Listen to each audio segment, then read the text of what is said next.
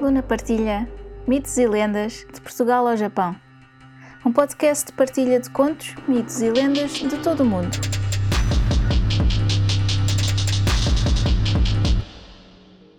Uma nota antes de começar. Todos os contos, mitos ou lendas têm versões ou variações. Esta versão que vou contar é só uma das muitas que foram passadas de geração em geração. Pode não ser a versão que conhecem, mas espero que gostem. Eu sou a Luna Quirres e sejam muito bem-vindos ao Luna Partilha Mitos e Lendas de Portugal ao Japão. Hoje temos um episódio especial e com um convidado. Como é que chama o convidado? Eu sou Tiago Rosa Gomes Beira-Mar. Muito bem. E, e o que é que eu sou a ti? És a minha tia. Hum, Muito bem. E quantos anos é que tu fizeste ontem? Oito. Ah, para- parabéns, deem todos os parabéns ao Tiago. Então hoje trazemos uma lenda especial aqui do livro. Como é que se chama o livro? Chama-se Lendas da História de Portugal. Muito bem. É um livro de Maria João Matos, eh, com ilustrações de Alexandre Gaio, editado pela Alteia. Ah, Então, escolhemos a lenda da sopa da pedra. Vamos começar.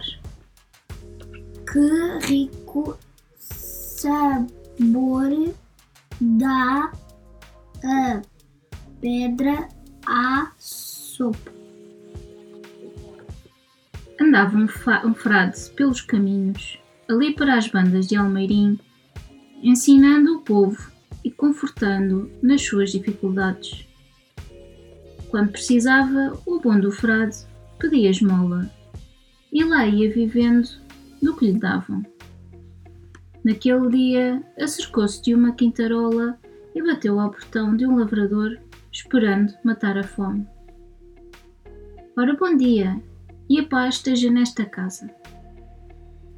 Ó bom homem, não me arranjas uma malga de sopa e um bocado de pão? Desamparo-me a porta, tenho mais que fazer. Não querem ver? Só me faltava ter de alimentar os frades. Vá andando, fradinho, que daqui não leva nada, respondeu o lavrador avarento. O frade não perdeu a boa disposição. Obrigado de qualquer maneira. Então lá terei de fazer um caldinho de pedra. Dito isto, apanhou uma pedra do chão, olhou bem para ela, mas deitou-a fora. Esta não presta. Apanhou outra, mirou-a de todos os lados e limpou-a. Esta é mesmo boa. Vai dar um rico caldinho. O lavrador era resmungão, mas também era curioso e, embora não quisesse mostrar que estava interessado no que o frade estava a fazer, não se tirava dali. A mulher, tinha ouvido a conversa, chegou-se ao portão e não disfarçava a sua curiosidade. Bom frade, que ides fazer? Cozinhar essa pedra? E ria-se. Ria-se, mas não arredava pé. Se me arranjarem uma panela, verão um rico caldinho que eu faço. Nunca provaram, nem sabem o que têm perdido. Quando lhe trouxeram a panela de barro, encheu-a de água e colocou a pedra, bem lavada. Se me deixarem usar o lume, lume ainda lhe dou, está aceso. Não é com o seu caldinho que se gasta e sempre quero ver o que daí sai. E quando a panela começou a ferver, o frade comentou: Com um pedacinho de tocinho ficava um primor. Veio o tocinho, depois pediu sal para temperar. Com um nadinha de chouriço é que isto ganhava graça.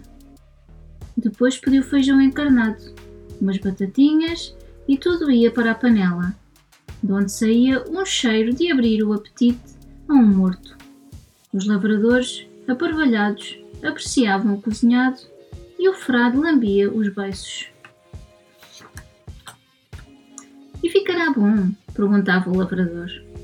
Não se nota só pelo cheiro, respondia o frade. A mulher do lavrador anotava tudo no papel que não conhecia a receita. Se me emprestarem umas malgas, podemos comer os três. Gostava muito que provassem o meu caldinho de pedra. O lavrador trouxe as malgas e o frade tirou a panela do lume e dividiu a sopa pelos três. Esta sopa de pedra é um regalo, dizia o lavrador. Deixa, homem, que eu fui tirando a receita e, quando quiseres, também te faço sopa de pedra. Assim, sabe eu escolher a pedra. Obrigada, bom frade, por nos oferecer a vossa sopa. Sois muito generoso. Nós não vos demos a esmola que pedistes, e vós oferecei-nos uma rica sopinha. Mas dizei-me, a pedra ficou no fundo da panela. Não a comeis? Ora, a pedra lavo-a e vai no alforje para servir outra vez. Então agora já sabes fazer a sopa da pedra, Tiago. O que é que levava a sopa da pedra? O que é que ele pôs? Feijão?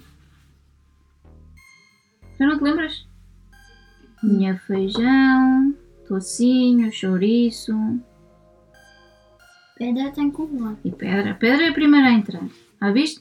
Ele pediu esmola e eles não, não deram nada, mas ele foi pedindo as coisas aos bocadinhos e conseguiu uh, fazer a sopa. Ah, viste? Eles não lhe deram nada e ele ainda lhes deu depois esta sopinha boa. Sim? Pronto, e acabamos o episódio. Obrigada por ter estado connosco. Queres gravar um depois, noutra altura? Não gravar, gravar mais? Sim? Pode ser. Ótimo, então vamos despedir. A tia diz sempre: Espero que tenham gostado. Muito obrigada por estarem desse lado e até ao próximo conto. Deus. Se gostaram deste podcast, subscrevam, deixem um comentário simpático e uma avaliação de 5 estrelas. Gostariam de partilhar um conto, um mito ou uma lenda? Enviem para o e-mail mitoselendas.lunaquirres.com Descubram mais no Instagram Luna Partilha. Podem apoiar este podcast através do PayPal ou comprar um café. Vejam os links na descrição. Muito obrigada e até ao próximo conto.